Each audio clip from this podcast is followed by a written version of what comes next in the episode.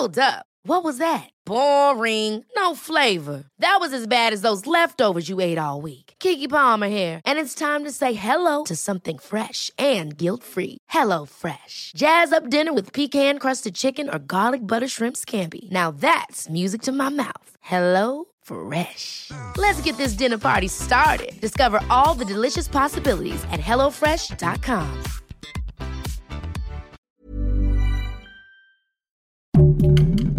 Heraldo Podcast, un lugar para tus oídos. Hoy, en primera plana, ¿crees que los niños ya deberían regresar a clases presenciales a pesar de la pandemia?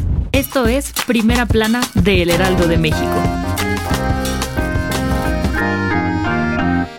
Aproximadamente 600 millones de niños en todo el mundo dejaron de recibir educación presencial a causa del cierre de escuelas debido a la pandemia por COVID-19. Ante esto, la UNICEF pidió a todos los gobiernos no esperar más para regresar a clases presenciales. Tan solo en América Latina y el Caribe hay 18 países donde las escuelas permanecen cerradas tras más de 19 meses. En México, son más de 30 millones de alumnos de nivel básico y medio superior los que no han podido regresar a clases presenciales, por lo cual piden reabrir planteles gradualmente con las medidas de prevención necesarias. El portavoz de la UNICEF, James Elder, dijo que el regreso a los salones de las primarias y secundarias es seguro, porque no están dentro de los principales espacios de transmisión del virus. Sin embargo, las consecuencias de que los niños no puedan asistir a clases son irreparables. En este sentido, aseguró que la educación y la amistad fueron sustituidos por la ansiedad y violencia, pues los índices de problemas sociales e intrafamiliares aumentaron más del 20% en chicos de entre 10 y 24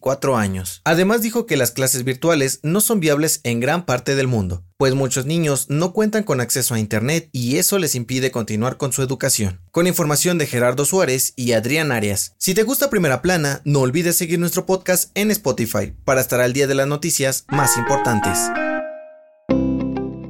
El pasado 24 de julio se venció el plazo que dio el gobierno para que las empresas privadas regularizaran la contratación de sus empleados y terminar con el outsourcing. Sin embargo, solo el 30% de las firmas logró hacerlo a tiempo, por lo que pidieron una prórroga de 30 días más para resolverlo. Ante esto, el Congreso batió la petición con 20 votos a favor, 2 en contra y 3 abstenciones. Pero desde el gobierno federal aligeraron los requisitos para que más empresas privadas cumplan con ello lo antes posible. La Secretaría del Trabajo y Previsión Social informó a los empresarios que por ahora solo tendrán que estar alineados al SAT, mientras que en los próximos cuatro meses deberán poner al corriente con sus aportaciones con el Infonavit y el IMSS. Esto debido a que se quejaron por tener problemas para regularizarse en materia fiscal y de seguridad social. Hasta el momento solo 19.000 empresas están en orden y 1.600.000 trabajadores han sido regularizados, por lo que los empresarios trabajan a marchas forzadas para evitar una multa de más de 4.4 millones de pesos. Con información de Misael Zavala. En otras noticias, el buque Libertador de la Armada de México zarpó este 27 de julio con ayuda humanitaria para Cuba.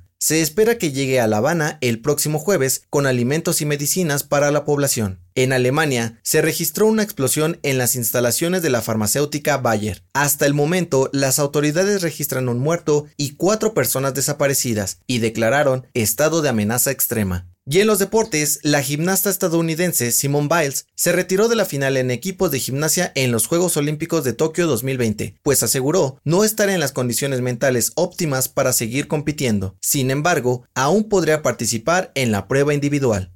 El dato que cambiará tu día. En Venezuela se encuentra el lugar con más actividad eléctrica del mundo. De acuerdo con la NASA, en el lago Maracaibo ocurren cerca de 297 tormentas eléctricas al año. En este lugar se lleva a cabo el fenómeno conocido como el relámpago del Catatumbo, donde caen alrededor de 28 rayos por minuto en 260 días durante todo el año. Esto fue Primera Plana, un podcast de El Heraldo de México. Encuentra nuestra primera plana en el periódico impreso, página web y ahora en podcast. Síguenos en Twitter, arroba Heraldo de México, Instagram, arroba El Heraldo de México y encuéntranos en Facebook y YouTube como El Heraldo de México. Hasta mañana.